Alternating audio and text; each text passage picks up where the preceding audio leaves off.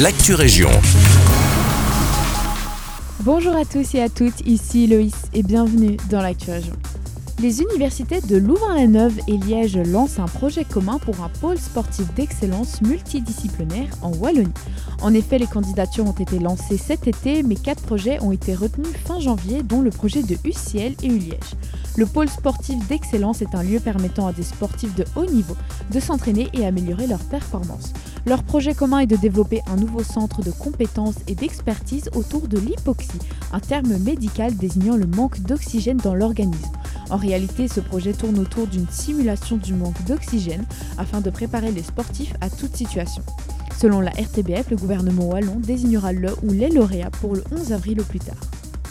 Direction Braine-l'Alleud, à partir du 16 avril, un atelier d'apprivoisement du stress sera possible au centre médical de Lillois, Grande Route 25, tous les mardis de 12h30 à 15h.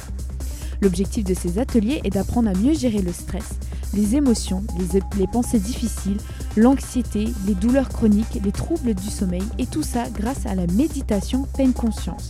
Pour en savoir plus, rendez-vous sur le site réseau 107 BOE. Petit point sur la ville de Genappe, ce samedi a débuté la Soumons en batterie. Quant à la Soumons générale, celle-ci aura lieu dans deux semaines et se fera en musique. Parmi les Gilles, nous comptons trois sociétés, les Chenapans, les Gilles et paysannes de la cité du Lotier et les Amis réunis de la Dille et leurs dames. Ne manquez surtout pas le carnaval prévu pour le dimanche 24 mars.